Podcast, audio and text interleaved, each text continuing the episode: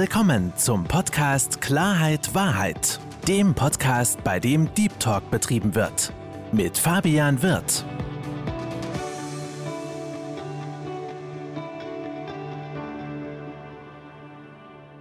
Hallo liebe Zuhörer und hallo liebe Zuschauer und herzlich willkommen zu meinem Podcast Klarheit Wahrheit. Ich freue mich, dass Sie dazugeschaltet haben und Sie wissen es, ich freue mich noch mehr auf meinen heutigen Gast. Herzlich willkommen, liebe Melanie Göpfert. Hallo, lieber Fabian. Ich freue mich riesig, mit dir heute mal Deep Talk betreiben zu können. Äh, ich freue mich auch, liebe Melanie. Und du weißt es ja schon, ich habe bei mir im Podcast so eine kleine Prozedur, mhm. dass sich meine Gäste selbst vorstellen. Und deswegen sei doch mal so lieb und stell dich ganz kurz vor. Ja, also mein Namen hast du schon gesagt, Melanie Göpfert. Ich bin Heilpraktikerin für Psychotherapie und Mentorin für den Aufbau und die Stärkung von Selbstwert. Und ich habe hier in Mannheim meine eigene Praxis und ähm, ja, ähm, habe meine Berufung gefunden. Also diese Arbeit ist nicht wirklich Arbeit. Sie fühlt sich weder so an noch ähm, ist es das richtige Wort, sondern es ist wirklich eine Berufung, weil ich ähm, diese, diese Art von Miteinander sehr liebe. Das glaube ich dir aufs Wort. Ich sehe es auch sofort, wie deine Augen strahlen. ähm, und ich freue mich auch, dass wir uns heute mal gemeinsam austauschen können über ein ähm, sehr spezielles Thema. Du weißt ja, mein Thema ist Selbstwert. Du hast es gerade gesagt, du hilfst deinen Patienten auch im, im Bereich des Selbstwertes. Und wir beide haben uns heute ähm, entschieden, über ein Thema zu sprechen, was viele, viele Menschen auf passive Art betrifft. Mhm. Ähm, viele Menschen haben damit auch selbst Erfahrungen gesammelt, auch du, und da kommen wir auch gleich zu. Wir haben heute das Thema Narzissmus bzw. Narzissten. Ein, oh.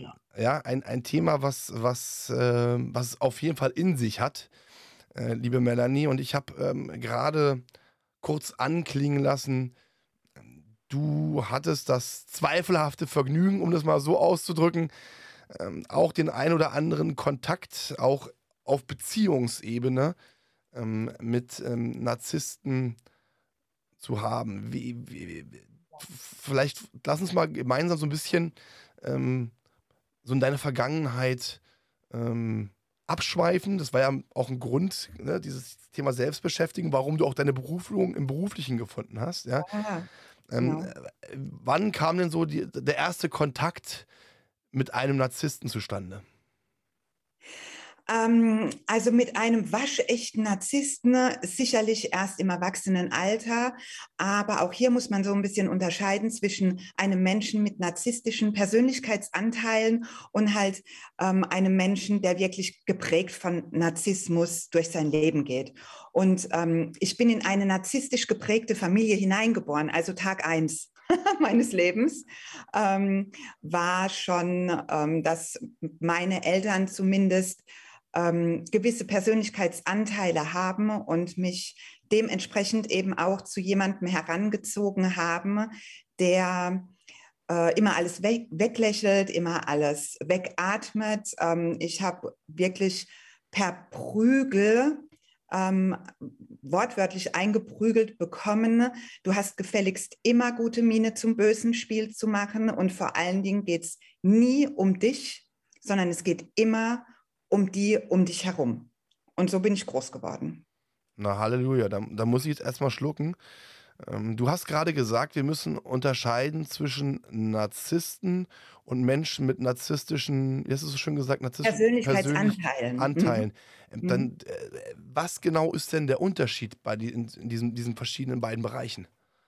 Ja, also wenn wir 100% Persönlichkeit haben, mhm ähm, dann kannst du dir vorstellen, dass einfach ein gewisser Prozentsatz von uns ähm, mit, also keine Ahnung, wenn dein Thema Selbstwert ist, dann gehe ich davon aus, dass du auch einiges äh, mit deinem Selbstwert schon angefangen hast richtig, und den gefunden hast ja. und dich da irgendwann auch mal auf den Weg gemacht hast. Ähm, das heißt, ähm, ja, wie soll ich sagen, also Charakterzüge. Ne? Wir können schon durchaus, ähm, jeder von uns hat so ein bisschen narzisstische Persönlichkeitsanteile, das ist auch total in Ordnung, weil das hilft uns, ähm, uns auch mal durchzusetzen oder uns nicht immer so ganz klein zu machen und so. Aber wenn wir über toxische ähm, Anteile sprechen, dann geht es eben über ein gesundes, normales ähm, äh, ja, Verhältnis, prozentuales Verhältnis in uns hinaus. Das heißt, ähm, Persönlichkeitsanteile. Ich kann nicht behaupten, dass meine Eltern wirkliche Narzissten sind, so waschechte, die sich auch bewundern lassen wollen und so. Aber es sind durchaus Menschen, die ihre Bedürfnisse über die ihres ältesten Kindes, sprich mir, sprich ich, ähm, gestellt haben und die halt wirklich ähm, mich ähm, auch manipuliert haben. Also ich bin groß geworden in einem Umfeld, ähm, wo ich gelernt habe, dass Liebe kein Geschenk ist. Also ich musste immer etwas dafür tun, damit ich damit mein Grundbedürfnis der Fürsorge, Aufmerksamkeit, Zuneigung, Kuscheln, bist ein tolles Mädchen, ich habe dich lieb, ich bin stolz auf dich, ich bin immer für dich da. Ähm, sowas habe ich gar nie gehört, sondern es war vielmehr immer umgekehrt. Also äh, meine Mutter hat immer von mir Rat gewollt und meine Mutter hat immer äh, von mir gewollt, dass ich sie erkläre, dass ich Lösungen für sie ausspreche und das schon wirklich als kleines Mädchen. Ähm, ja, so. Und mein Vater, naja, ähm, der war wohl eher so ein Mitläufer, sag okay. ich mal. Der hat sich nicht wirklich um uns gekümmert. Aber es ist auch tatsächlich, also nicht äh, verwahrlosen lassen, sondern der ist halt arbeiten gegangen, wie das ganz oft in den Familien so ist. Aber ich möchte auch gleich dazu sagen, es ist total in Ordnung, was mir da, also ich möchte überhaupt niemanden die Schuld in die Schuhe ähm, schieben. Ähm, was ich hier erzähle, erzähle ich auch in großer Liebe zu meinen Eltern. Also ich bin da total in Ordnung mit denen. Ich weiß, die haben ihr Bestes gegeben, die wussten es nicht besser, weil sie es möglicherweise eben auch so gelernt haben. Das ist ja ähm, durch und durch sowas. Und ähm, ich bin mit meinen Eltern wirklich total im Reinen. Es ist alles wunderbar. Ähm, es war ein Prozess, aber also es ist mir ganz wichtig zu sagen, alles, was ich hier heute auch erzähle, ist, ähm, ist, ist eben meine Geschichte, die aber auch, ähm, die ich losgelassen habe, die ich vergeben habe und ich niemandem da irgendwie angreifen möchte. Genau, ist ganz wichtig. Wir, wir, waschen hier keine schmutzige Wäsche, sondern das ist einfach eine, ich sag jetzt mal, eine, eine, eine Erzählung aus den Erfahrungen, die du gesammelt hast. Und ich bin dir auch dankbar, dass du deine Erfahrungen teilst, weil ich denke, viele, viele Menschen, auch viele Zuhörer haben das Ganze schon erlebt. Deswegen ähm, wird hier keine keine ähm, schmutzige äh, Wäsche mhm. gewaschen. Das heißt, ähm, bei narzisstischen Zügen, so wie ich das verstanden habe, ähm, spielt ein gewisser Egoismus eine Rolle. Ich sag mal, ein gesunder Egoismus ist ja auch wichtig. Du hast gesagt, gerade durch Durchsetzen. Und ich rede ja mhm. nicht von dem Egoismus, oder du hast nicht von dem Egoismus gesprochen, Ellenbogen raus, hier komme ich und es gibt eine Person, die wichtig ist, die bin ich. Und alle mhm. anderen ähm, vollkommen ähm, ne, drauf geschissen auf gut Deutsch. Darüber, das, das, das meinst du ja nicht. Ähm, also du hast die ersten Züge kennengelernt, du hast es gerade so beschrieben, ähm, nur du hast nur Aufmerksamkeit bekommen, nur Liebe, wenn du etwas geleistet hast. Ja. Heißt ja auf gut Deutsch, dein Selbstwert äh, ist in den Keller gegangen, weil so dieses Gefühl, also dieses eigene Gefühl aus sich heraus wertvoll zu sein, äh, konnte ja gar nicht richtig entwickelt werden. Warum? Weil du ähm, erzogen bekommen hast, du musst etwas leisten, um auch einen gewissen Wert zu haben. So habe ich das Ganze für mich gerade ähm, ähm, verstanden. Das finde ich ganz, ganz, ganz interessant und auch ganz, ganz wichtig. Warum finde ich das wichtig? Weil du ja geprägt worden bist. Auch, und wie gesagt, das ist jetzt nicht gegenüber deine, deine Eltern böse äh, gemeint, sondern es ist eine Bestands-, ein, ein, ein, ein Fakt. Du wurdest geprägt. Du musst etwas leisten, um einen gewissen Wert zu haben. Und das ist ja auch ähm, gerade im Bereich, und jetzt lass uns mal so Richtung deiner deine Beziehung kommen, auch mhm. ganz, ganz wichtig. Warum? Weil Narzissten sowas spüren. Ne?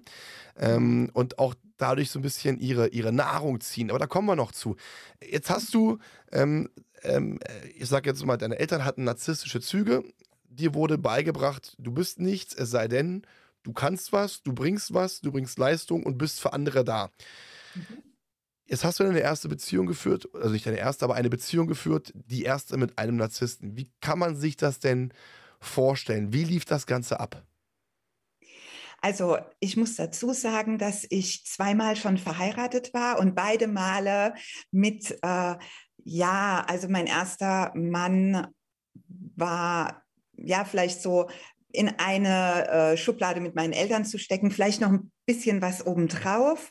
Ähm, aber mein zweiter Mann, der hat es dann wirklich in sich gehabt. Und ähm, das war das Klassische. Also ähm, wirklich von, also von Tag eins war ich manipuliert bis schlussendlich noch während unserer Scheidungsverhandlung hat er noch versucht, ähm, mich zu manipulieren. Also komplett die ganze Bandbreite sämtlicher Red Flags, ähm, von denen man ja so gerne spricht, die habe ich erlebt, ja, kann man so sagen. Red Flags ist ein ganz, ganz interessanter Punkt.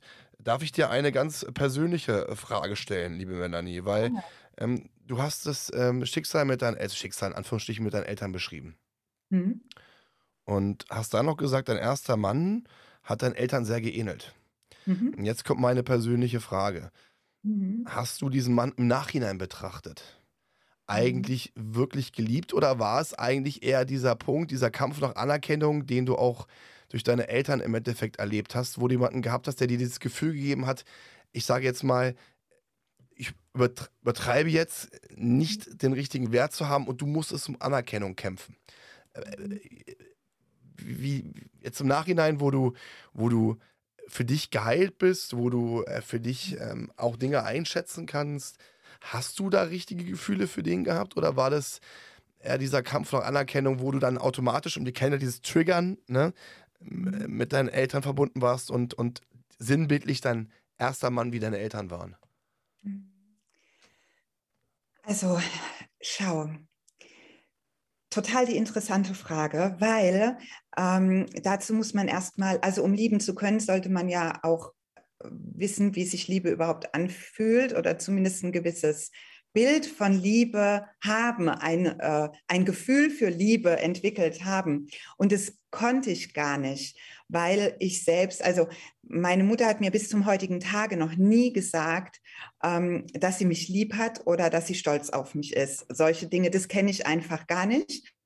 Und also natürlich hat mir irgendwann dann mal angefangen, jemand das zu sagen, aber ähm, mein erster Mann hat tatsächlich ähm, mit diesem sogenannten Love Bombing ähm, sämtliche meiner offenen Wunden gestillt. Also der hat äh, wirklich verstanden zu erkennen, woran fehlt es mir denn? Und dann so auch ähm, diese, diese Art von Manipulation, oh, so, also ich habe mich noch nie so geliebt gefühlt wie von dir und ähm, du bist meine Traumfrau, solche Dinge. Und dann rutschst du ja auch in, in so eine Verpflichtung rein irgendwie ähm, und denkst dir, okay, den kann ich jetzt auch irgendwie nicht, nicht, nicht mehr loslassen, weil ähm, der gibt mir ja eigentlich genau das Gefühl, das ich haben möchte, ob das jetzt Liebe ist oder nicht. Darüber habe ich nie nachgedacht, sondern ähm, das war für mich wirklich so wieder mal eine Pflichterfüllung.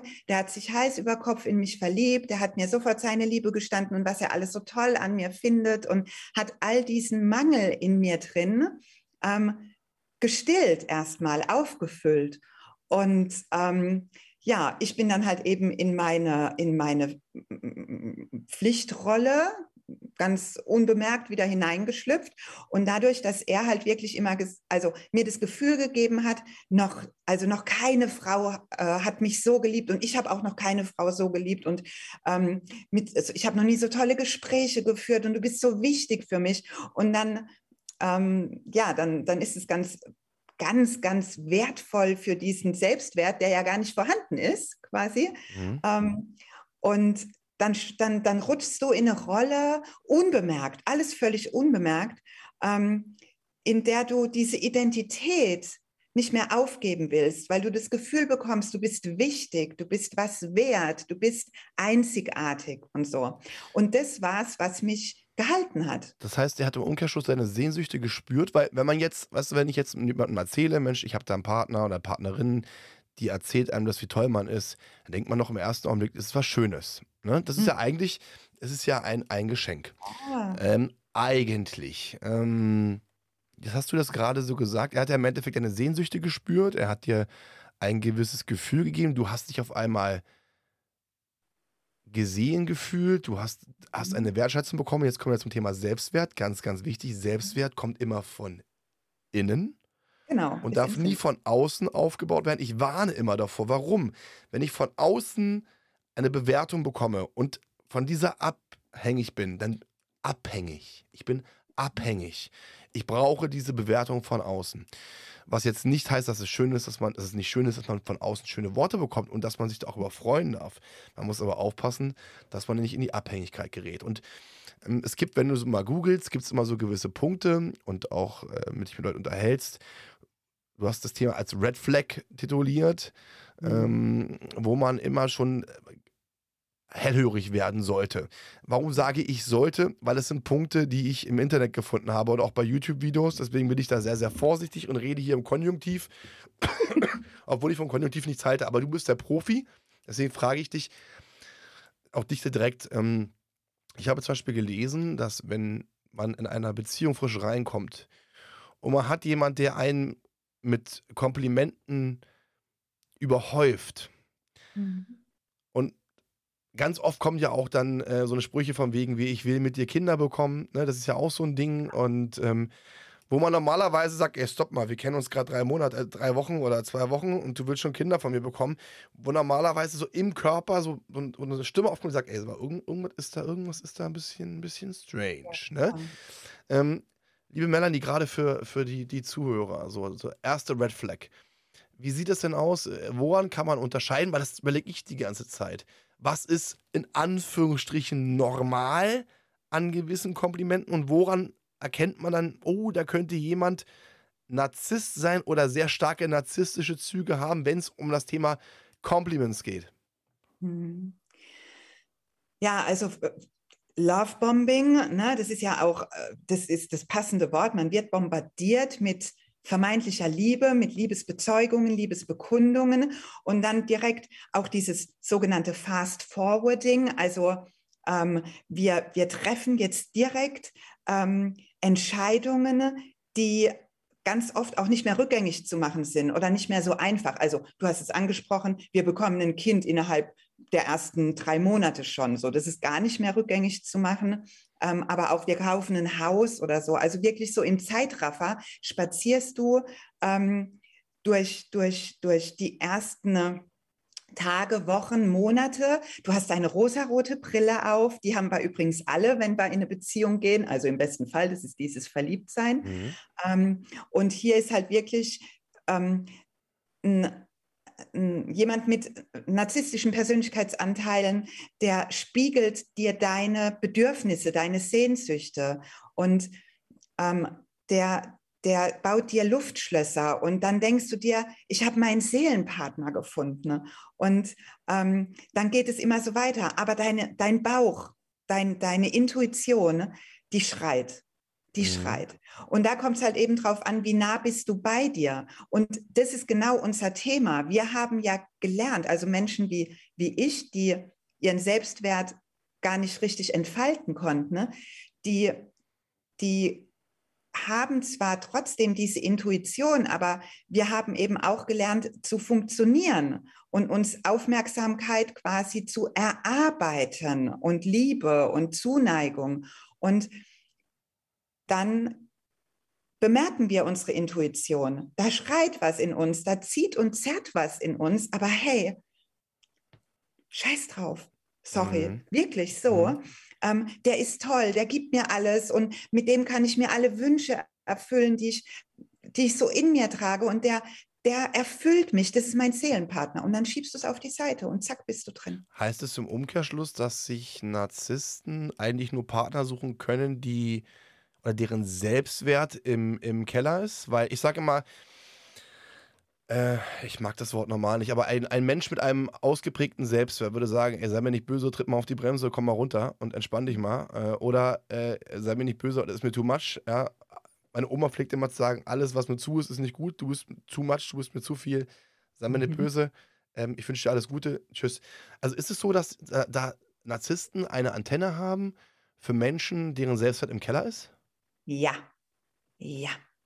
Genau das haben sie, eine Antenne.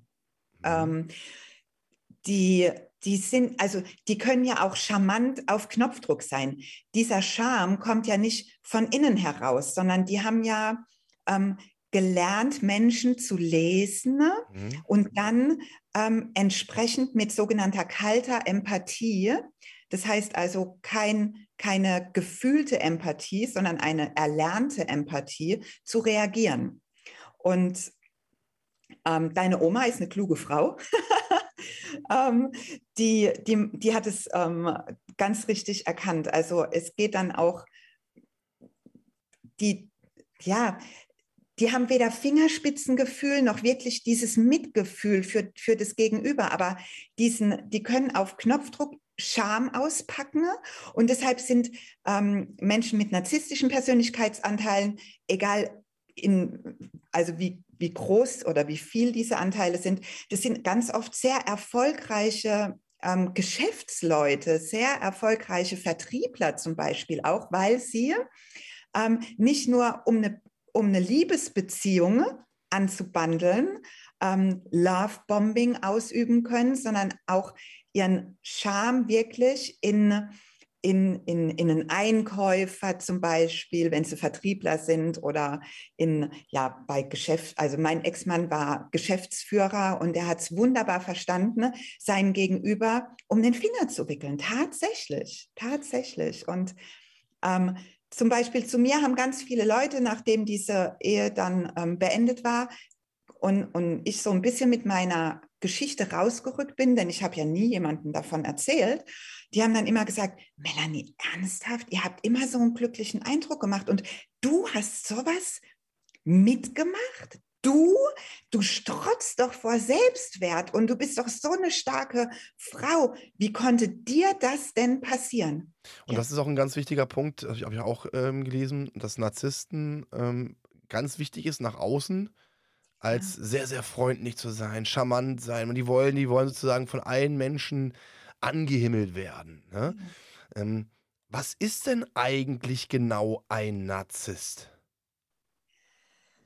Ach ja, da gibt es ja diese, äh, diese schöne Geschichte aus der Mythologie. Von Nazis, meinst du die? Ja, Nazis. Ähm, die gibt es ja aber in so vielen Ausführungen in der Zwischenzeit, dass mhm. man gar nicht mehr so recht weiß. Ähm, also per Definition, um das ganz kurz zu machen, ist ein Narzisst jemand, der sich selbst ähm, über alle Maßen liebt und dementsprechend auch von seiner Umwelt über alle Maßen bewundert werden möchte und auch Wert darauf legt. Also das ist nicht nur ein Wunsch, sondern das ist eine Bedingung. Und ähm, wer ihm diese Bewunderung nicht zuteil werden lässt, der bekommt die narzisstische Wut zu spüren, ähm, weil so jemand hat eine ganz kurze Zündschnur. Also, weil der Selbstwert im Grunde genommen ist ja noch viel geringer als meiner. Und war. das ist ein, genau, das ist nämlich ein ganz, ganz, ganz interessanter Punkt. Also vielleicht erstmal eine ganz kurze Zusammenfassung aus der mhm. griechischen, Mutali äh, griechischen äh, Mythologie. Narziss war ein Jüngling, der, der von Männern und Frauen geliebt worden ist. Die waren alle äh, sind alle auf den total aufgelutscht abgefahren, aber er war derjenige, der nie für andere irgendwelche Empfindungen hatte äh, wurde dann auf eine gewisse Art und Weise verhext oder der hat einen Fluch bekommen. Der hat dann sein Bild, im, sein Spiegelbild im Wasser gesehen und hat sich dann in sich selbst verliebt und äh, ist dann auch irgendwann gestorben, nachdem dann das Wasser, sozusagen ein Stein ins Wasser gefallen ist, das Bild ist kaputt gegangen, er ist reingesprungen, ist ertrunken und wow. dann soll wohl äh, daraus, als seine Leiche wurde nicht gefunden und da war wohl eine Narzisse und deswegen auch dann dieser, dieser, dieser Ausdrucksweise. Was ich ganz, ganz interessant finde, ist diese Aussage von dir, Narzissten haben keinen Selbstwert. Und das ist ja gerade dieses Kontroverse, ja, wo du gerade gesagt hast, die sind eigentlich nach außen sehr stark. Ein gutes Beispiel ist unser, ist nicht unser, um Gottes Willen, um Gottes Willen, ist der ehemalige amerikanische Präsident Trump. Das ist ja. eins, einer der bekanntesten Narzissten, mhm. die es gibt. Die haben immer nach außen sein starkes Bild. Ja, das ist so dieses, dieses Außen, so dieses äh, Starke. Aber eigentlich äh, innen drin total unsicher, total schwach und und das finde ich halt dieses, auf gut Deutsch, perverse, dass Narzissten, ich vergleicht es so ein bisschen, lustigerweise, mein Name ist Nachname ist Wirt. Das sind wie äh, Parasiten, die sich einen Wirt suchen und diesen, diesen, diesen, diesen Wirt aussaugen Ja. und sich aufgrund der Kontrolle, die sie über diese Menschen haben, also sie saugen deren Wert aus, wenn sie merken, dass diese Menschen von ihnen abhängig sind, daraus beziehen sie auf eine sehr kranke Art und Weise ihren eigenen Selbstwert. Also der Fremdwert, also das Zerstören einer anderen Person, zu spüren, dass diese Person von ihnen abhängig ist, gibt ihnen persönlich den Ja. Wert oder die Kraft. Und das ist ja dieses, dieses, dieses, dieses Extreme. Und äh, du hast es gerade so, so, so beschrieben, so wunderbar beschrieben, ähm, diese, diese Herangehensweise. Du hast gesagt, er war sehr, sehr, sehr, sehr nett. Er war Lovebombing. Er hat dir so ein bisschen zu sagen, äh, die Welt zu, zu Füßen gelegt hat er nicht, aber er wusste genau, wie er dich manipulieren kann. Ähm, wie ging das Ganze denn weiter? Weil du hast gerade auch gesagt, die haben eine sehr, sehr kurze Zündschnur. Ja, das ist ja auch so ein Punkt, ähm, wo, man, wo man auch einen Narzisst erkennt. Äh, ich sage bloß Thema Kritikfähigkeit. Sind denn eigentlich Narzissten kritikfähig oder können sich auch Narzissten überhaupt entschuldigen? ähm, oh, ich habe sehr oft riesige Blumensträuße bekommen.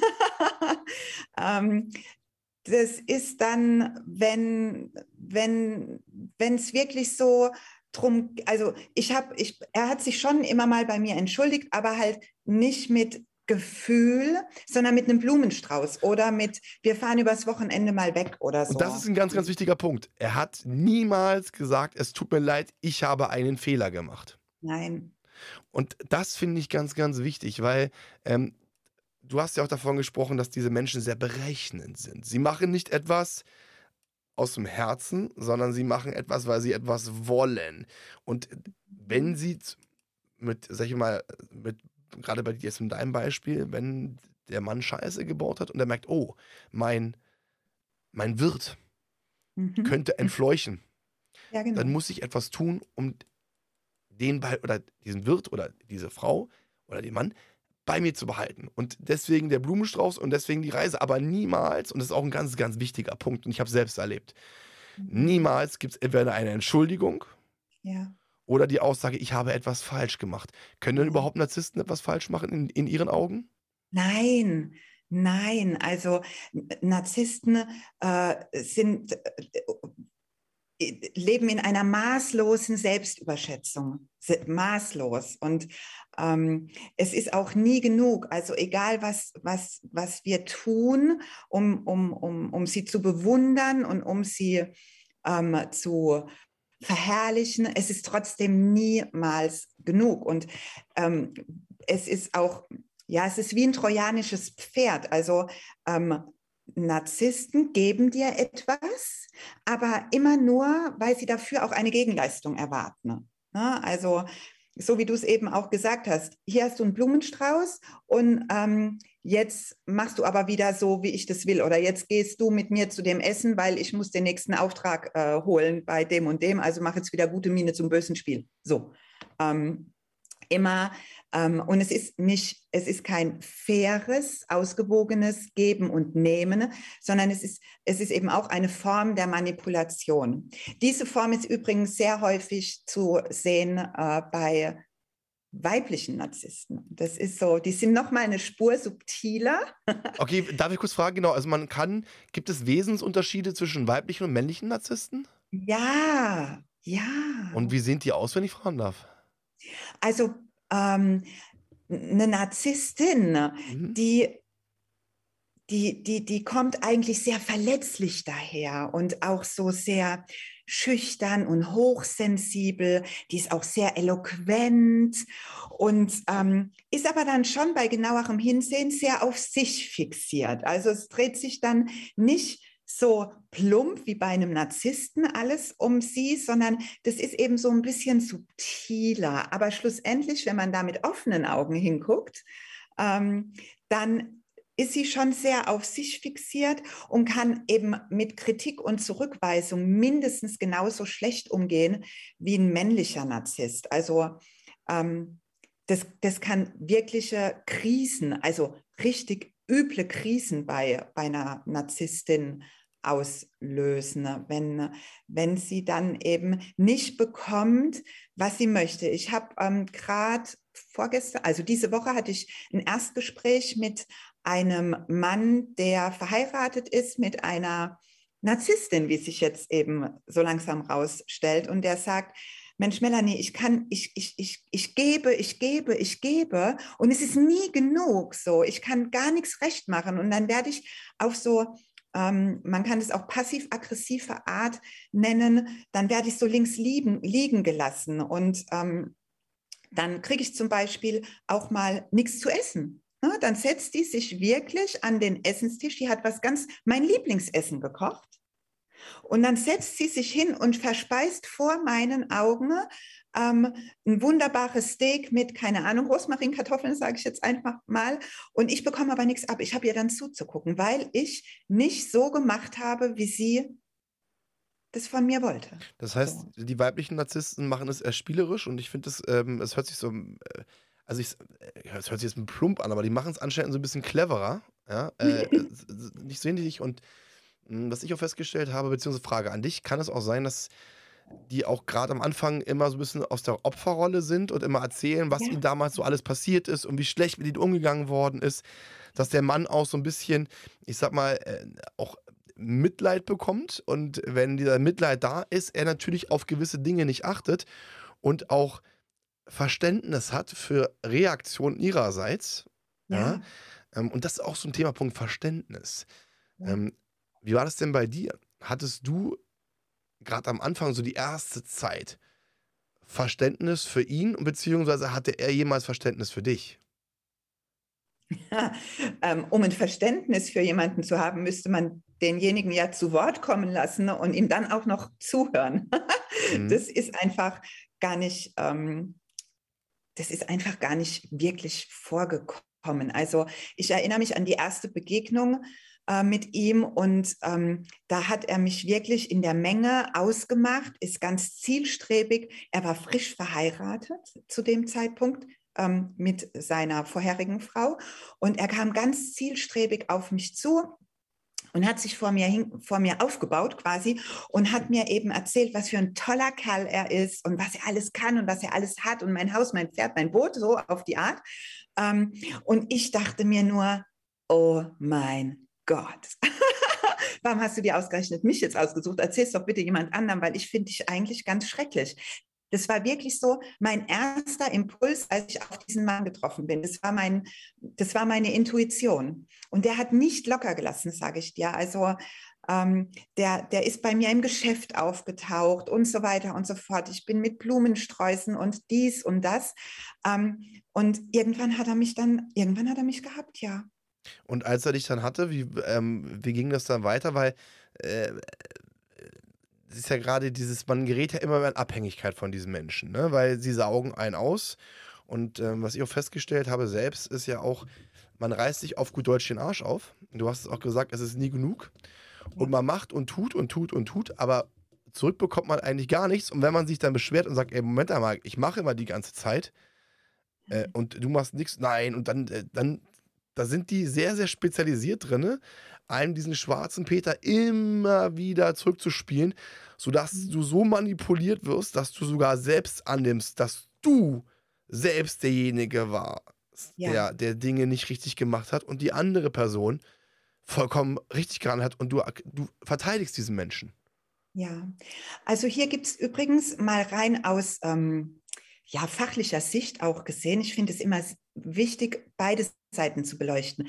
Ähm, was du gerade ansprichst, äh, ist dieses Vergessen und oder Verleugnen. Mhm. Und da könnte man jetzt natürlich erstmal von der Bösartigkeit eines Narzissten ausgehen und sagen, ja, ähm, der will mich manipulieren und der schiebt mir einfach permanent die Schuld in die Schuhe, weil es einfach ist und weil ich irgendwann auch nicht mehr imstande bin, mich zu wehren, sondern ich knick dann halt ein und aufgrund all meiner Empathie, denn Narzissten suchen sich ja sehr häufig hochsensible Menschen oder ähm, empathische Partner, Partnerinnen ähm, aus und dann auch Schwache natürlich. Und dann denkst du dir irgendwann, ah ja, okay. Und dann fängst du auch wirklich an, an dir zu zweifeln.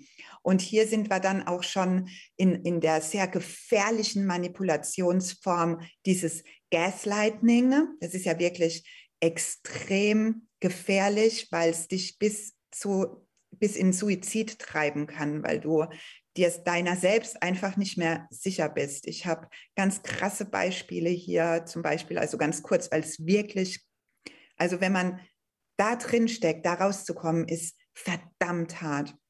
Ich habe eine Frau hier gehabt, äh, deren Mann hat, ähm, hat sie immer wieder so manipuliert. Sie ist zum Einkaufen gefahren, zum Supermarkt und hat ihr Auto dort auf dem Parkplatz abgestellt, ist reingegangen und bis sie rauskam, war ihr Auto nicht mehr da. Und dann ist sie da rum und keine Ahnung, dann hat sie ihren Mann angerufen, ähm, kannst du mich abholen, mein Auto wurde geklaut, hat die Polizei gerufen, Anzeige erstattet und so weiter und so fort. Und dann kam der Mann auf die Polizei und hat äh, gesagt, ja, also ähm, meine Frau ist ein bisschen verwirrt, Entschuldigung, ähm, die ist gelaufen zum Einkaufen, das Auto steht ja zu Hause. Schatz, hast du das etwa vergessen? Oh komm, hast wieder zu viel getrunken und so. Ne? Also so ganz, ganz schreckliche Sachen. Ähm, und so kann das auf der einen Seite sein, dass das wirklich bewusst gesteuert wird, dieses Verleugnen auch und dann in Gaslighting endet. Aber ähm, neuesten Forschungsergebnissen ne, zufolge, das fand ich total spannend, kann es wirklich möglich sein, dass diese Persönlichkeitsstörung, diese narzisstische Persönlichkeitsstörung einfach mit sich bringt, dass im Gehirn irgendwas passiert, das den Narzissten wirklich vergessen lässt, dass er diesen Mist gebaut hat.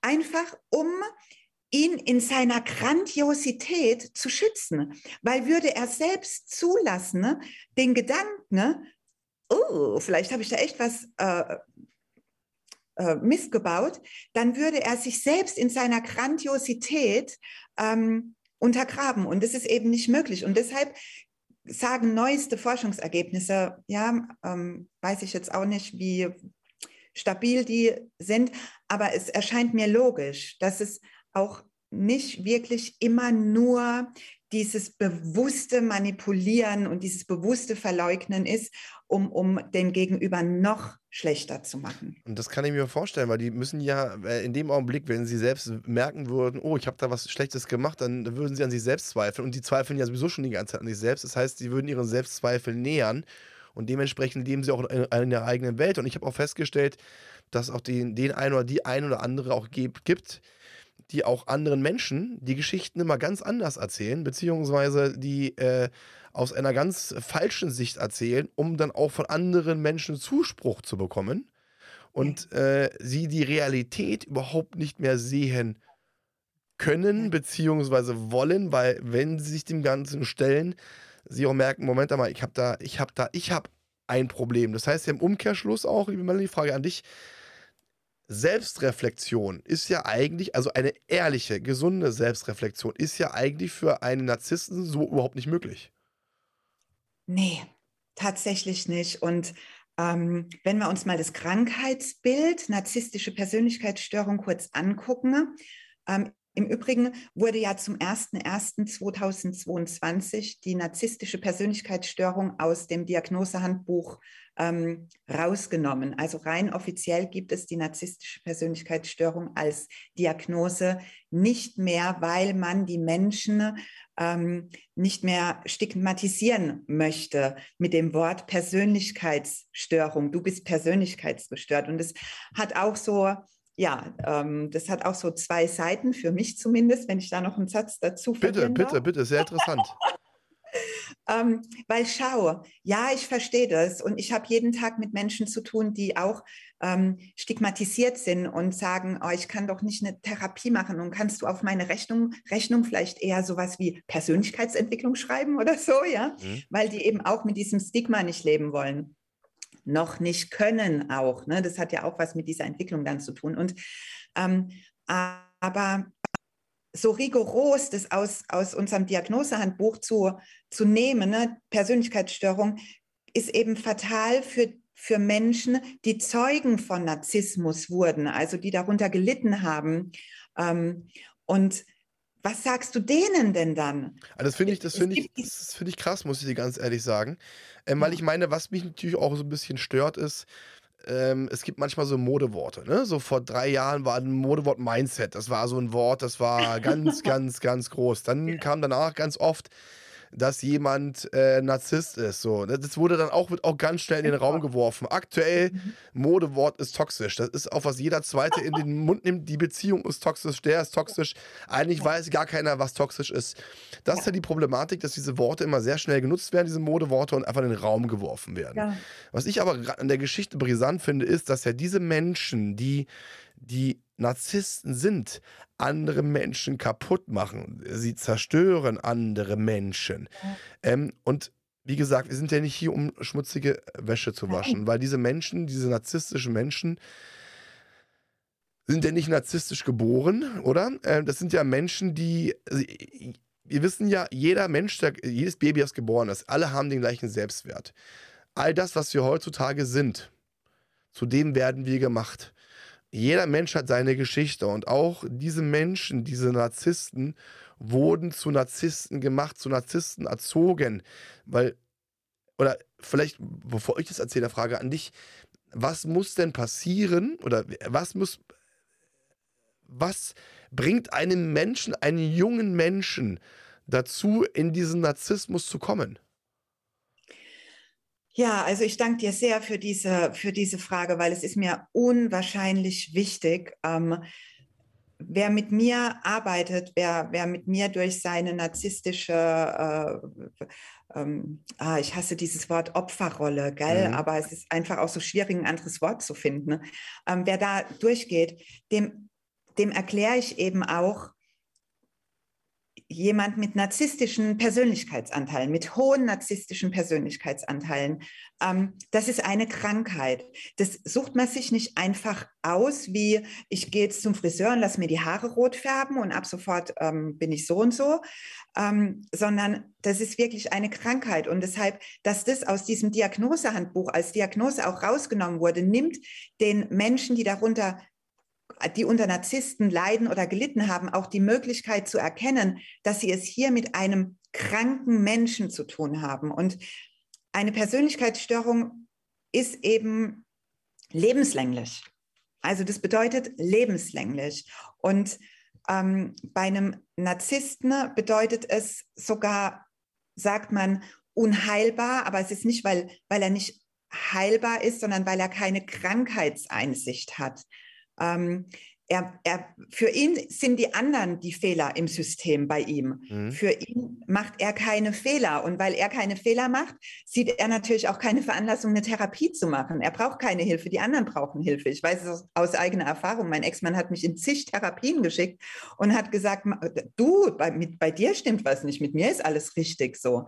Ähm, und deshalb diese fehlende Krankheitseinsicht ist eben ein Leitsymptom von, äh, von Narzissmus und ähm, die führt eben dazu, dass der Narzisst nicht erkennt, dass er Hilfe braucht und somit ist er auch nicht therapierbar, weil er erst gar nicht in eine Therapie geht. Ansonsten könnte ihm natürlich geholfen werden. So, so viel. Das heißt, Vorbild. genau, also das, die Erfahrung durfte ich auch privat sammeln, dass ähm, gesagt worden ist, du musst zum Psychologen, weil du hast ein Problem und das Schlimme ist, man geht sogar hin weil mhm. man dann auch das, äh, das Ganze sogar annimmt. Ähm, deswegen eine wichtige Frage. Das heißt, ähm, Narzissmus kann erst, ist eine Krankheit, das heißt, kann erst dann geheilt werden, wenn diese Person, die unter Narzissmus leidet, für sich einsieht, ich bin Narzisst und ich habe eine Persönlichkeitsstörung und ich möchte aktiv dagegen vorgehen. Dann ist das Ganze heilbar. Ansonsten lebenslang wird dieser Mensch ein Leben lang sich Menschen mit einem ähm, nicht ausgeprägten Selbstwert als Wirt suchen, um sich zu ernähren, um den eigenen Wert zu ziehen und um diese Person auf gut Deutsch auszusaugen. Fast, ja, tatsächlich. Also es, Narzissmus ist trotzdem nicht heilbar, aber es ist linderbar.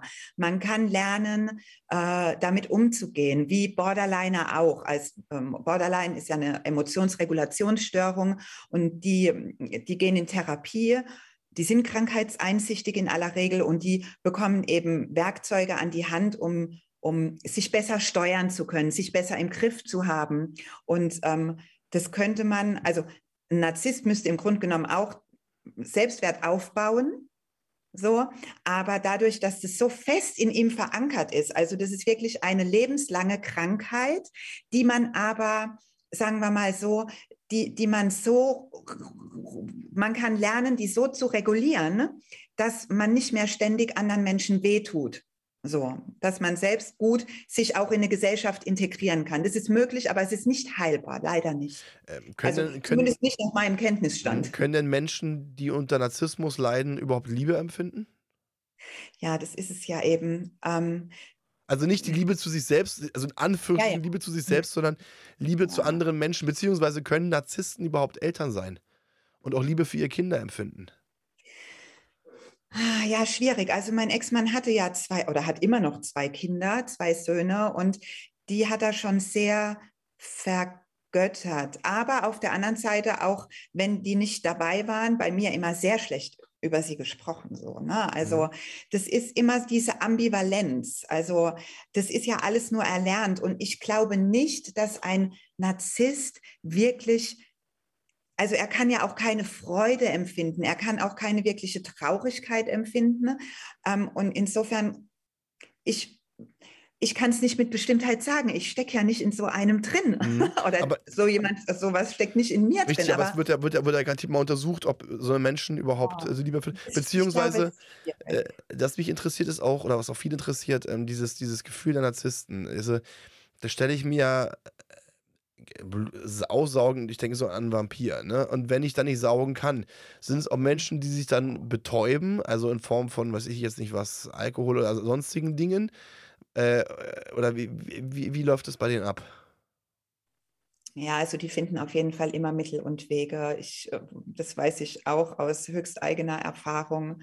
Ähm, ja, also betäuben, ja, Alkohol, aber eben auch ähm, sich sich selbst größer darstellen. Das erzeugt eben auch diese Befriedigung, wenn man dann diese Bewunderung bekommt, indem man Lügengeschichten erzählt sozusagen ähm, oder sich auch in eine Opferrolle begibt und andere Leute schlecht macht und dann dieses Mitgefühl von anderen auch bekommt. Also da gibt es vielerlei Möglichkeiten. Da gibt es aber auch ähm, äh, ja, physischer Art, äh, holen die sich natürlich auch ganz viel Kraft, indem sie ähm, ja, gewalttätig werden. Ich bin jetzt nicht ähm, irgendwie geschlagen worden oder so, aber es sind trotzdem unschöne Dinge einfach äh, vorgefallen, wo, wo sich jemand an, an der, an, an äh, ja, wo, wo sich mein Ex-Mann an meiner Hilflosigkeit sozusagen, an meiner körperlichen ähm,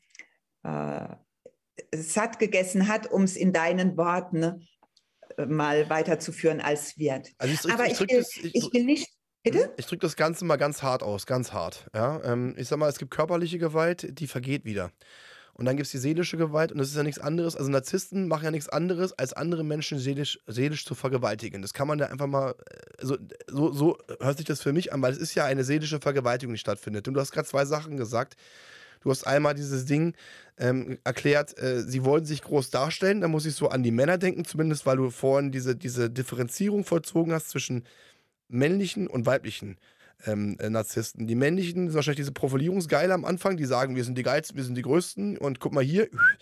Und die Frauen wahrscheinlich mehr in, aus, in der Opferrolle, äh, die mhm. dann sozusagen, wenn sie den, die, den Mann im Spinnennetz haben, mhm. so äh, sehe ich das gerade, dann halt auch wirklich äh, systematisch filtrieren können. Ja, also um es deutlich zurückzugeben, ich bin nicht nur seelisch missbraucht worden.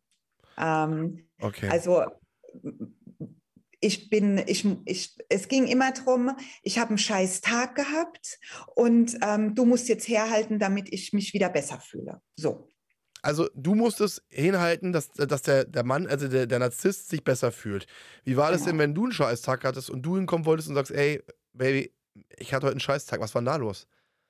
Ja, also kannst du dir vorstellen, oder? Also ist wahrscheinlich eher so eine rhetorische Frage. Nee, aber ich finde es ich, ich find's ganz, ganz wichtig, weil und auch am Ende möchte ich gerne nochmal die zehn Punkte auch für die Leute, äh, für die äh, Zuhörer zum, zum, zum, zum, auch zum Mitschreiben äh, mitgeben, weil es war vielleicht eine rhetorische Frage, aber ich finde es wichtig, dass du das Ganze ausdrückst, dass die Zuhörer und auch, ob es jetzt die Damen oder die Herren sind, die als Partner, Partnerinnen ehemalige einen Narzissten haben, hatten, dass sie gewisse Dinge verstehen. Und deswegen bitte ich dich auch, das Ganze nochmal so auszudrücken, auch wenn es vielleicht nicht einfach fällt, aber einfach zum, zum Verstehen, weil manchmal muss man Dinge auch nochmal gesagt bekommen, damit man sie richtig versteht. Weißt du, was ich meine? Ja, also schau, ähm, ich habe äh, während des äh, nach der Trennung folgenden Rosenkrieges brauchte ich ähm, einen auf Narzissmus spezialisierten Scheidungsanwalt und ich musste auch zu einem Psychiater gehen wegen einem Gutachten und so weiter und so fort. Und hier habe ich ganz viel ähm, Fakten einfach auch gelernt. Und ich glaube, so kann ich deine Frage ganz gut beantworten ähm, dieser auf Narzissmus spezialisierte Psychiater, bei dem ich dann war, der hat zu mir gesagt, wissen Sie, ähm, Sie sind die Hauptdienerin des Narzissten. Und vielleicht sind, Sie waren es viele Jahre lang und Sie haben zu dienen gehabt. Mhm. Und es hat kein Dienen als Gegenleistung gegeben. So, wenn, dann immer mit dem Hintergedanken, ich will dafür aber wieder was bekommen. So, ne, mhm. jetzt habe ich dir den Blumenstrauß geschenkt, so und jetzt, ähm, jetzt wisch dir die Tränen weg und äh, setz wieder dein Lächeln auf und geh mit mir zu diesem Geschäftsessen, damit ich den nächsten großen Auftrag hole, um mich wieder gut zu fühlen. Find, Nur als Beispiel. Ich finde das Wort dienen, finde ich, trifft es wie den, wie ja. den Nagel auf den Kopf. Also dienen ist etwas, ja. und das, das ist ja dieses, dieses, dieses krasse, sie saugen Energie, sie saugen die Energie von, von ihrem Wirt ab, von dem Partner ab und machen das Ganze nur aus rein, ego, rein egoistischen Dingen. Ne? Nur damit sie selbst einen gewissen Wert haben. Und das ist ja eigentlich dieses, dieses krasse. Und das finde ich ja auch gleichzeitig auch faszinierend, dass die so eine Antenne haben für Menschen, die selbst auch sensibel sind, die auch selbst von Herzen auf andere Menschen eingehen. Und das ist ja eigentlich dieses, dieses Perverse dass, dass es Menschen gibt, das, was, was ich schön finde, die für andere da sind, die sensibel sind, die auch ähm, ähm, nicht nur auf sich gucken, sondern auf, auch auf ihre, auf ihre Umgebung, auf andere Menschen. Und das ist sozusagen wie so, wie so Nektar für eine Wespe. Ne, so, die sehen das. Ganze, das ist so Ernährung, oh, da muss ich hin, die, die muss ich, ne, das, mhm. die, die geben mir das, was ich, was ich gerade brauche. Und ähm, Melanie, eine, eine sehr intime Frage. Wie lange hast du denn bei deinen Partnern gebraucht, um aus, also auch nach der Beziehung, um aus diesem um aus diesem, aus diesem Netz, aus diesem, aus diesem Netz, wo du gefangen warst, rauszukommen?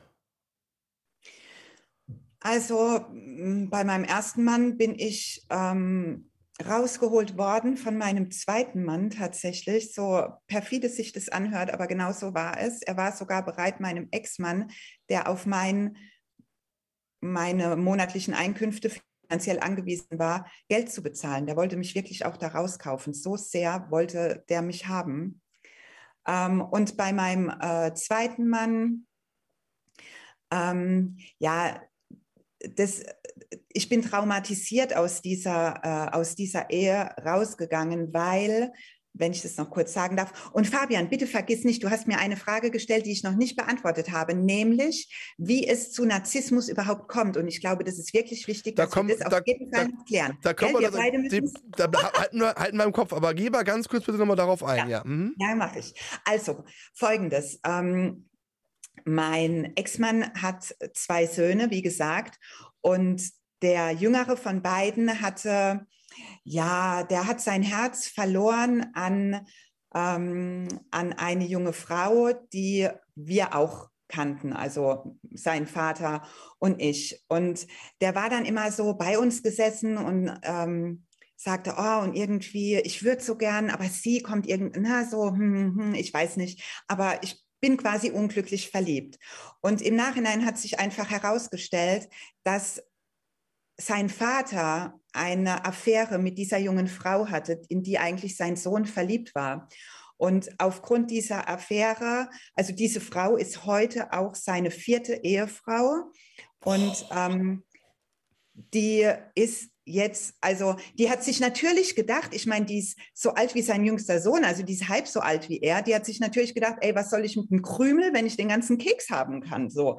Ähm, und die ist dann von ihrer Einzimmer-Studentenbude in das Haus gezogen, das, ähm, das meine Brüder, meine Familie und ich ähm, komplett kernsaniert haben, liebevoll eingerichtet haben. Ich bin dann auch verhöhnt worden, so über Instagram-Posts, wo dann so, oh, mein schönes Zuhause, ja, Entschuldigung, es ist eigentlich meins, aus dem ich dann raus musste. Ähm, und so bin ich quasi in, in eine Situation katapultiert worden. Ne? Ähm, der, ich musste noch, also da ging es auch um Geld, da wurde mir Geld noch ähm, durch, über ganz subtile Wege, oh, ich brauche Geld und komm, gib mir mal dein ganzes Geld. Also der hat sich regelrecht vorbereitet auf das Ganze, auf die Trennung und ist dann aber mit mir noch ähm, für drei Wochen auf Safari nach Afrika geflogen und hat von dort aus ihr aber schon Miete bezahlt, ähm, damit, weil er dann äh, einen Monat lang bei ihr in ihrer Einzimmerwohnung mitgewohnt hat. Und ich habe von nie, ich hatte, ich hatte keine Ahnung. Ich wusste von nichts und ich bin zurückgekommen und äh, oder wir sind zurückgekommen aus dem Urlaub und ein paar Tage später hat er gesagt, du, das war's. So ähm, und dann habe ich ihn gefragt, äh, was habe ich denn eigentlich falsch gemacht? Und dann hat er gesagt, ja, du hast mir nicht oft genug die Füße die Füße massiert. Und dann musste ich mit meinem Hund also ich habe ein ganz wunderbares Hundemädchen, Mädchen, meine Frieda. Ähm, es hieß dann auch, du musst hier ausziehen ähm, und du nimmst nichts mit, außer deine Klamotten. Ne? Ähm, und dann stand ich da mit Geld weg, Haus weg, Mann weg, Ehe weg, ähm, also äh, ich weg sozusagen. Ähm, und dann, dann war ich wirklich, ich möchte sagen, an einem Tiefpunkt angekommen. Ähm, ich habe ja, es war sehr schwierig. Ich habe nie mit suizidalen Gedanken zu kämpfen gehabt. Das hatte ich tatsächlich überhaupt gar nie. Aber es war eine krasse Nummer, weil ich hatte, ich war obdachlos von jetzt auf gleich sozusagen. Ähm, er hat mir natürlich auch ähm, beruflich ganz große Steine in den Weg gelegt. Ähm, ich war selbstständig damals schon, allerdings in einer völlig anderen Branche. Und ähm, ich habe kein Geld mehr verdient, ich habe oder kaum noch Geld verdient, ich habe kein Geld mehr gehabt, ich habe kein Dach über dem Kopf gehabt, ich hatte ein Einzelunternehmen, da finde mal mit einem relativ großen Hund eine Wohnung, alle Vermieter wollen ja irgendwie ne, mhm. ne, keine Rücklagen gehabt, weil ich die ihm ja alle in, in Vertrauen gegeben habe. Ähm, und ich war wirklich an einem Punkt angelangt, wo Alkohol und Nikotin meine Begleiter waren. So, ähm, krass, krass. Ich bin, ähm, ich war echt ganz, ganz unten. Und irgendwann, Fabian, kam der Punkt, kam mein Lebenswille wieder raus und kam mein, ich, da, da, da ist in mir ein Funke angesprungen.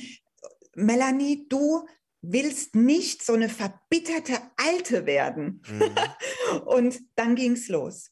Dann bin ich losmarschiert. Und zu diesem Zeitpunkt wusste ich noch nichts davon, dass er eine Affäre hatte, dass ich abgelöst wurde und so. Das wusste ich zu dem Zeitpunkt alles gar nicht. Ich wusste nur, ich habe ihm nicht oft genug die Füße massiert. Deshalb muss ich gehen. Also Entschuldigung, so. ich musste, als ich das gehört habe, musste ich gerade, musste ich gerade grinsen. Also im ersten, in der ersten Sekunde, weil also die Geschichte ist unfassbar krass, aber als als als Grund zu gesagt zu bekommen, ich habe dir nicht die Füße massiert, äh, das ist äh, da fällt mir, da fällt mir nichts mehr zu ein, dass er dann noch die, die, die ähm, Freundin, also die Frau, in die der eigene Sohn verliebt ist, noch als Affäre nutzt und mit der noch zusammenkommt. Äh, also man kann jetzt, man kann ja sagen, liebe Melanie, Gott sei Dank hat er dich in den Wind geschossen, weil ansonsten ja. wärst du weiter bei dem in den Fängen gewesen. Nichtsdestotrotz ja. ist das eine Geschichte. Und gerade wenn du sagst, du hast dann zum Thema zum Alkohol gegriffen und zum Nikotin, also zum Rauchen, Mhm. Dann weiß man, was dahinter steckt. Ähm, wie lange ist es her, wenn ich fragen darf, Melanie? Mit, bis das Ziemlich genau äh, vier Jahre tatsächlich. Vier Jahre. Und wie, November 2018. Und wie lange war dieser Zeitraum, wo du für dich gesagt hast, also äh, solange du in diesem Loch stand äh, warst, wo du, wo du, ähm, bis du dieser Funke gekommen ist, wie lang war dieser Zeitraum? War die, also wie, wie lang war der? Also ich muss sagen, ich habe ja ganz wunderbare Menschen um mich rum. Ich habe ganz wunderbare Brüder, ähm, die und auch Freundinnen, mhm. Freunde, ähm, die mich da schon auch durchgetragen haben, die sich große Sorgen um mich gemacht haben, die ich bin, ich bin, wenn ich mit meinem Hund im Wald war, ich bin schreiend zusammengebrochen, also wirklich schreiend zusammengebrochen. Es war, war eine schreckliche Zeit. Ich kann es ehrlich gesagt so hundertprozentig genau kann ich es überhaupt nicht mehr sagen, aber es war nicht allzu lange. Es waren vielleicht es waren vielleicht acht Wochen oder so, vielleicht auch zehn Wochen, vielleicht mhm. waren es irgendwie sowas um den Dreh. Also im neuen Jahr, Anfang des Anfang 2019 war ich dann so, dass ich auch gesagt habe, und jetzt kämpfe ich auch für mein Recht. Mhm. Na, also ich will mein Geld zurückhaben, ich will, ähm, ich will meine meinen Ruf auch zurückhaben, meine mhm. Reputation. Ich will mein Leben, also nicht das Leben. Ich will endlich mal ich will leben, ich will dieses Leben auf Zehenspitzen, ne? ähm, immer dieses überangepasste und immer harmoniebedürftig und ähm, ich will das nicht mehr. Und ähm, so bin ich dann losgelaufen ne? und habe auch den kompletten Weg des Selbstwert stärken, ne? beziehungsweise erstmal finden und aufbauen und stärken, ne? den habe ich komplett durchlaufen. Ich bin dann auch weil mein Ziel war, war ja nicht zu verbittern. Und. Verbitterung ist, wenn ich den Zorn nicht loslassen kann und die Enttäuschung und die Wut. Und das wollte ich nicht. Also bin ich auch in die radikale Vergebung gegangen. Ganz, und ganz wichtig. Hab, hm. Ja, und das ist auch, also es war, es war für mich so unendlich befreiend, als ich dann endlich geschieden war und am Tag der Scheidungsverhandlungen ähm, das war zu Corona-Zeiten und wir mussten alle Abstand halten, aber mir wäre wirklich danach gewesen, diesen Mann zu umarmen ne? und mich auch bei ihm zu bedanken und auch bei dieser jungen Frau, weil so viele Menschen haben gesagt, oh, und die musst du hassen, ne? Mhm. ne? Die hat ja alles weggenommen. Nein, ich bin dieser jungen Frau unendlich dankbar. Ich habe sogar eine Phase gehabt, wo ich gedacht habe, ich muss die schützen. Ich, ich muss gerade sagen, erzählen, was auf die zukommt. Weil eigentlich so. ist sie jetzt diejenige, die von ja. ihm wieder ausgelutscht wird. Ähm, Melanie, kann denn ein normaler Mensch, also Mann oder Frau, der er mit einem Narzissten zusammen ist, kann diese Person es ohne fremde Hilfe schaffen, aus einer narzisstischen Beziehung rauszukommen? Oh, ich kann nicht für jeden sprechen, aber ähm, weißt du, ich glaube, du weißt es selbst auch. Du hast mir ja schon ein bisschen was erzählt von dir auch. Ähm, wir fühlen, wir fühlen, hier stimmt etwas nicht. Aber wir sind auch versessen darauf, es besser zu machen, weil wir doch ständig gesagt bekommen, ne, du machst was falsch, du bist der Fehler im System. Und wir hoffen immer und wir hoffen immer wieder darauf, ähm, dass es wieder so wird wie am Anfang, dass all dieser Mangel, der in mir äh, geherrscht hat, dass der wieder aufgefüllt wird, dass, dass das zurückkommt. Und ähm, so funktioniert ein Narzisst ja auch. Selbst ich, es gab einen Moment, wo ich gesagt habe, ich kann nicht mehr mit dir zusammen sein. Und zu dieser Zeit hat mein Ex-Mann auch sich eine Ferienwohnung genommen ne, und, und war da für drei Wochen, glaube ich, so.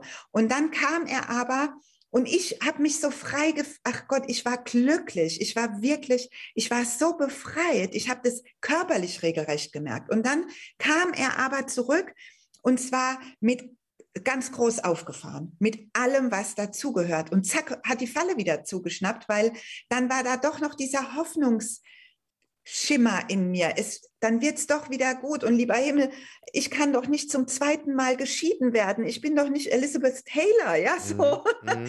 Ich, Ne, da kommt ja auch Scham dazu und mir sind ja auch noch andere Dinge in dieser Beziehung widerfahren. Ich habe nie mit jemandem darüber gesprochen, weil ich einfach auch ich habe nicht gewusst, was soll ich denn erzählen? Und ich wollte diesen Mann auch immer schützen. Ich wollte nicht, dass irgendjemand denkt, schlecht von ihm denkt. So. Weil man auch die und Fehler bei sich sucht und nicht bei der, bei der anderen Person. Ja, genau. Und ich will, ich wollte nicht, dass die Menschen schlecht von ihm denken. Ich habe ihn immer wieder entschuldigt. Ich habe, die Leute sind zu mir gekommen. Sag mal, da hat er sich aber ganz schön aufgeführt oder, oh, das hat mir nicht gefallen, wie der da mit dir gesprochen hat oder so. Und ich immer, ja, komm, der hat einen stressigen Tag gehabt und ach, so schlimm ist es gar nicht. Und in meinem Hinterkopf war so, wenn du wüsstest, was der mit mir macht, wenn niemand dabei ist. Ähm, aber trotzdem, dieses, dieser, diese Sehnsucht nach der ersten Zeit wieder. Mhm, wie es am Anfang war. Mhm, in mhm. uns drin. Ne? Deshalb, also für mich war es für mich war es genau richtig so, wie es war. Mhm. So. Also, ähm, um nochmal ähm, ein Fazit in diesem Bereich zu ziehen, ähm, man hat ja eine gewisse Sucht entwickelt gegenüber dieser Person. Ja. Ähm, es ist schwierig, ohne fremde Hilfe rauszukommen. Es macht ja. Sinn, mit einem Profi zu sprechen, der sich in dem Bereich auskennt. Ja ja. der auch auf eine gewisse Art und Weise wieder die Sicht auf eine, äh, ins richtige Licht bringt. Ähm, ja. Weil, wenn du Opfer eines Narzissten bist, ist es ja so, dass deine Sicht, du gehst in den Verteidigungs Verteidigungsmechanismus dieser Person gegenüber nach außen und auch nach innen. Diese Person mhm. ist heilig, man setzt sie sozusagen wie so auf so eine Art Podest. Ja. Als jemand, der unter einem Narzissten leidet. Ja. Und ähm, man, man sucht die Fehler bei sich und ganz interessant, ganz oft kommen dann andere Menschen zu einem und sagen, was willst du mit dieser Person? Was, was, und man verteidigt diesen Menschen. Und das ist ein ganz, ganz wichtigen, wichtiger Punkt. Liebe Zuhörer, wenn Sie mit einer Person zusammen sind, die, die ähm, Narzisst ist, äh, ein Tipp meinerseits, und ich denke, liebe Melanie, da stimmst du mir zu, suchen Sie jemanden, mit dem Sie sprechen können, jemanden professionellen, es ist nicht einfach, es ist verdammt schwer, aber es ist wichtig, darüber zu sprechen und äh, auch dieses Schamgefühl ähm, abzulassen. Melanie, das hast du ja am einen ganz, ganz wichtigen Punkt noch angesprochen, wo ich dir eine Frage gestellt hatte, wo du noch antworten wolltest. Ne? Ja. Äh, weil, wie gesagt, ähm, auch wenn Narzissten aufgrund ihrer Krankheit andere Menschen kaputt machen, ähm, ich, äh, gibt es ja einen Grund, warum diese Menschen so geworden sind, Melanie. Vielleicht kannst du das ganz kurz nochmal ähm, erläutern. Ja, also das ist wirklich total wichtig, weil es gibt ja, ich, ich habe einige Menschen hier, ähm, die noch in einer narzisstisch geprägten Beziehung ähm, sich befinden oder auch schon ausgestiegen sind, aber immer noch dienen, weil sie noch immer irgendwie an äh, verbunden sind. Mhm. Kinder, Eigentum, Gemeinsames oder sonstiges. Auch, ähm, auch geistig verbunden sind noch? Ja, Dass natürlich. an die Person denken? Mhm. Natürlich. Und genau wie du sagst, also ähm, wer sich wiedererkannt hat jetzt in dem, was ich erzählt habe, oder natürlich, da gibt es da gibt's ja noch viel mehr zu erzählen und jeder ist da auch nochmal anders. Aber holt euch bitte wirklich unbedingt jemand Unabhängigen, ähm, bei dem ihr auch dieses Schamgefühl nicht empfinden müsst, weil das ist unfassbar hinderlich, wenn man sagt, wenn man Dinge erzählen muss, für die man sich schämt. Und dann hat man, da kann der Freund noch so nah sein oder der Bruder, die Schwester noch so verständnisvoll. Es ist eine irre Hürde, über die man da kaum kommt, wegen des Schamgefühls. Mhm. So, und jetzt endgültig die Antwort zu deiner Frage. Mhm. Ähm, die Menschen, die hier zu mir kommen, die kommen oft mit, mit, äh, mit, dieser, mit dieser Einstellung, oder ich sehe das auch ganz oft in den sozialen Medien, der Narzisst, der, der bricht dich, der missbraucht dich, der, der, der, der, lauf davon, wenn du so jemanden begegnest. Und normalerweise müsste ein Gesetz erlassen werden gegen narzisstischen Missbrauch, ähm, so, und, und dass die, dass die bestraft werden. So.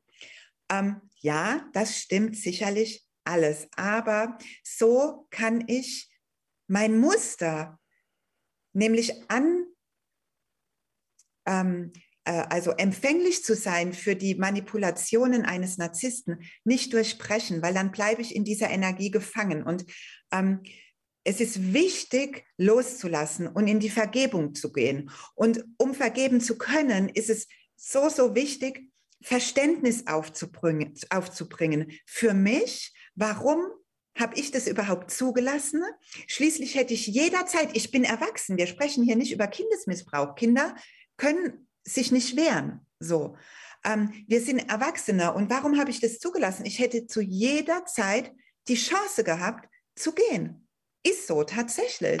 Aber aufgrund unseres fehlenden Selbstwertes, für den der Narzisst im Übrigen nichts kann, ne, den er nur ausnutzt, ähm, bin ich geblieben. So, also das ist wirklich das ist der totale Kreislauf. Und warum wird ein Narzisst zu so einem Aussauger, zu so einem Vampir, zu so zu jemand zerstörerischem?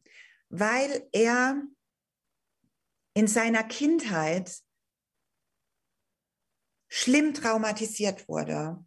Ähm, Narzisst oder jemand mit narzisstischen Persönlichkeitsanteilen der wurde in seiner Kindheit vernachlässigt.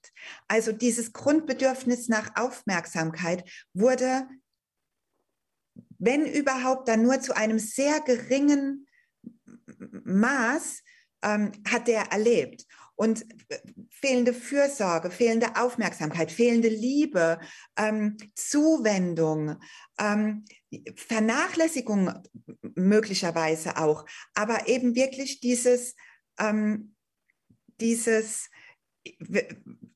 da ist einfach niemand für mich da, da sieht mich niemand, da, da, da gibt es niemanden, dem ich wichtig bin. Keiner hat Interesse für mich. Ich bin ganz allein auf dieser Welt. Und du hast vorhin so was ganz Großartiges gesagt. Wir kommen alle mit demselben Selbstwert auf die Welt. Und Genau so ist es. Also ich erkläre es immer und ich mache es kurz versprochen. Wir kommen alle auf die Welt mit ähm, unserem Körper, unserer Genetik, ähm, unserer Seele, zumindest in meiner Welt ist es so, ähm, unseren Urinstinkten wie Angst. Angst hängt ganz eng mit Scham zusammen. Ähm, und unseren Grundbedürfnissen, Essen, Trinken, Schlafen, Dach über dem Kopf, Fürsorge, Anerkennung, Zuwendung und eben natürlich auch Gemeinschaft. Wir sind Rudeltiere.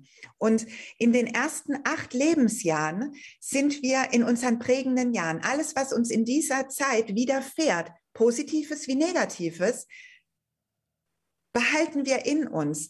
Dieses Erleben prägt uns. Wir sind bis zum achten Lebensjahr rein physiologisch, gehirntechnisch nicht imstande, ähm, gut von böse zu unterscheiden, gefährlich von nicht gefährlich. Wir gehen nicht in den Kindergarten morgens und sagen zu unserem besten Freund, hey du, sag mal, Schlägt dein Vater deine Mutter eigentlich auch jeden Abend grün und blau? Das machen wir nicht, weil alles, was wir bis zum achten Lebensjahr erleben, ist unser Leben. Es gibt nichts anderes für uns. Wir können noch nicht bewerten, wir können noch nicht analysieren, sondern das ist unsere Welt.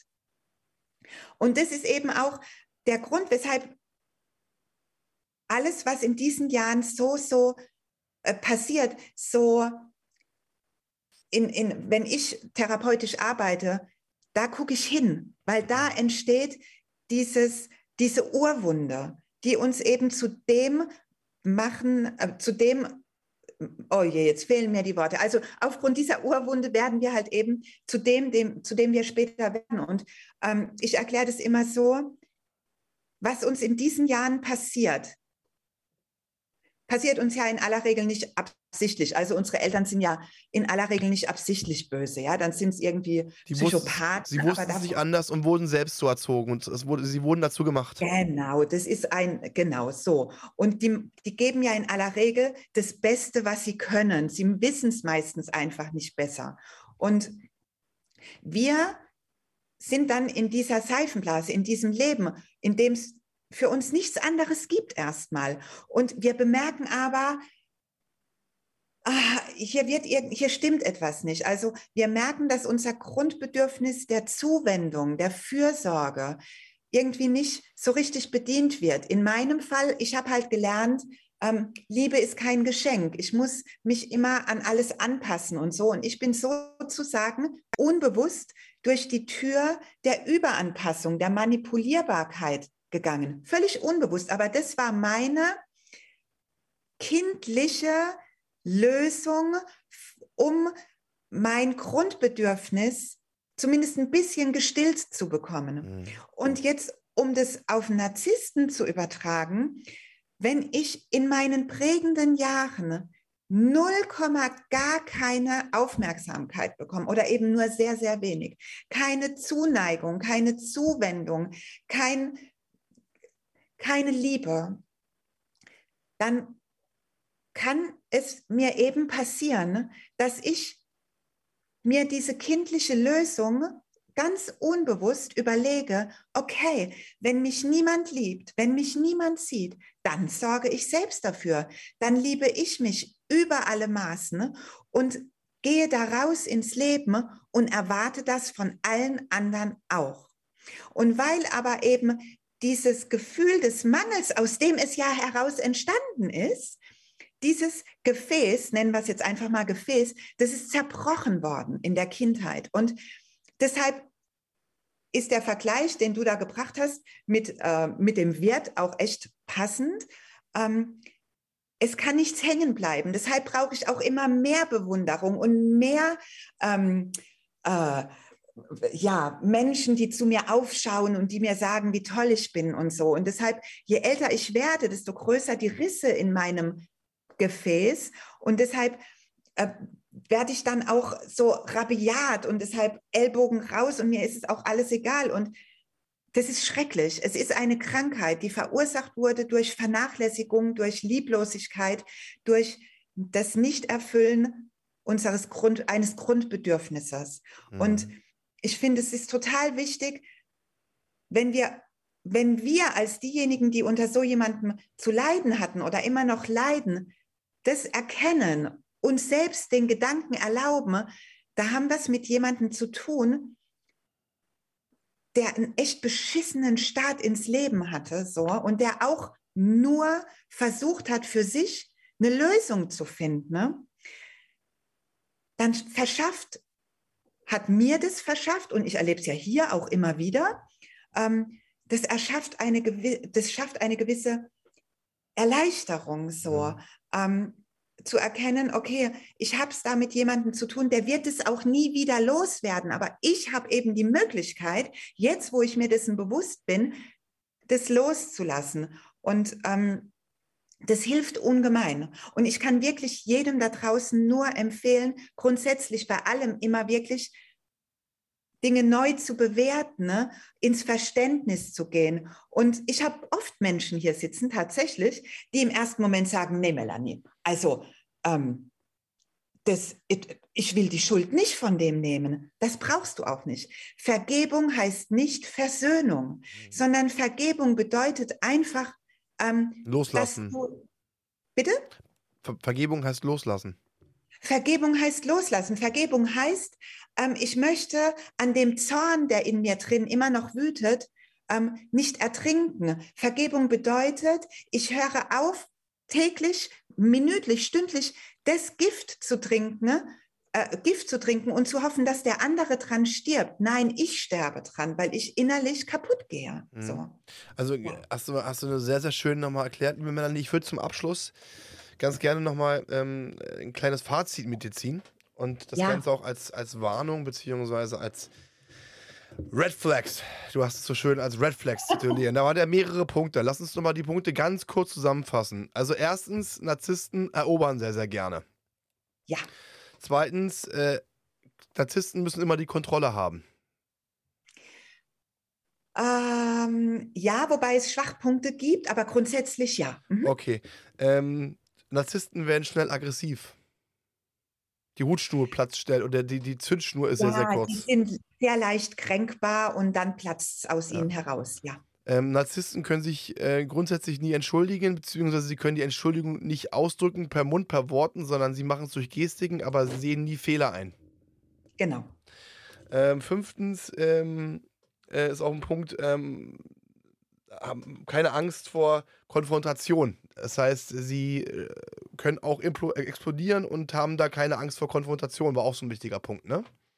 Ja, genau, weil sie gehen ja davon aus, dass sie im Recht sind. So sieht es genau. Sie stehen gerne im Mittelpunkt. Auch oh, ja. ein wichtiger Punkt. ähm, erwarten immer Verständnis von, von ihrem Partner oder von anderen, aber haben für andere kein Verständnis. Absolut. Ähm, müssen nach außen also sie, immer. Sie, Entschuldigung, ja? sie, sie, sie ähm, sie vermitteln das Gefühl, oberflächlich Verständnis zu haben, aber sie können es nicht fühlen. Und somit ähm, ist das alles nur Plattitüde. Ja. genau. Und dann noch auch äh, müssen nach außen immer perfekt im Licht erscheinen. Ja, ist auch so, so ein Punkt. Ähm, und vor allen Dingen, last but not least, dieses Love-Bombing. Äh, Gerade am Anfang äh, wird man mit äh, Komplimenten überschüttet. Es äh, werden Dinge gesagt, wo man denkt, was ist denn jetzt hier los? Wir kennen uns erst so kurz. Äh, das sind so ein paar Punkte oder mehrere Punkte, die einem auf jeden Fall hellhörig werden lassen sollten, wo man auch gerade am Anfang direkt auf sein Bauchgefühl hören sollte und auch dann auch, ähm, auch um sich selbst zu schützen, definitiv von Menschen mit einer äh, narzisstischen Störung oder Narzissten komplett äh, Abstand zu halten. Ja, genau. Liebe Melanie, ich möchte mich recht herzlich bedanken. Nicht nur, dass du dir die Zeit genommen hast, sondern dass du auch diesen Mut aufgebracht hast, von dir zu erzählen, von deinen eigenen ähm, Erfahrungen zu erzählen. Ich denke, ähm, das ist für viele Zuhörer, gerade die auch selbst unter narzisstischen Partner leiden, beziehungsweise die da narzisstische Partner hatten und die selbst noch daran äh, zu knabbern haben, ein ganz, ganz wichtiger Punkt. Also vielen Dank, dass du die Zeit genommen hast. Es hat mir eine Menge, Menge Spaß gemacht, ähm, obwohl Spa ja, Spaß, in, ja, weil wir, der Austausch war super, aber ähm, vor allen Dingen, weil es sehr, sehr lehrreich war und auch, auch ähm, du auch so mutig warst, äh, sehr viel von dir, auch deiner Gefühlswelt preiszugeben. Und vor allen Dingen, last but not least, ich freue mich tierisch, dass du es geschafft hast, dass du für dich ähm, äh, die, ein Happy End hast, ja, und merci beaucoup, vielen, vielen lieben Dank. Ja, ich danke dir, lieber Fabian. Es war wirklich ein tolles Gespräch. Du hast tolle Fragen gestellt, du hast toll zugehört. Ähm, und wir haben ja hier Blickkontakt auch. Ja, ähm, das war, das war echt schön. Du hast es toll gemacht. Und ähm, bitte lass mich allen noch mitgeben. Es gibt einen Weg da raus. hört auf eure Intuition. Und es, es ist wirklich nicht, es ist nicht einfach, aber es geht, wenn man weiß wie und wenn man es nicht alleine machen muss traut euch und ähm, ermöglicht, erlaubt euch selbst ähm, ein besseres Leben führen zu dürfen, ein eigenes Leben. Das perfekte Schlusswort. Ich kann mich da nur anschließen, liebe Zuhörer. Vielen Dank, dass Sie sich Zeit genommen haben, dass Sie dabei waren. Ähm, ja, achten Sie bitte auf sich und das Wichtigste, bleiben Sie gesund. Das war Klarheit Wahrheit, der Podcast mit Fabian Wirth. Für weitere Folgen abonniert den Podcast-Kanal und lasst eine Bewertung da.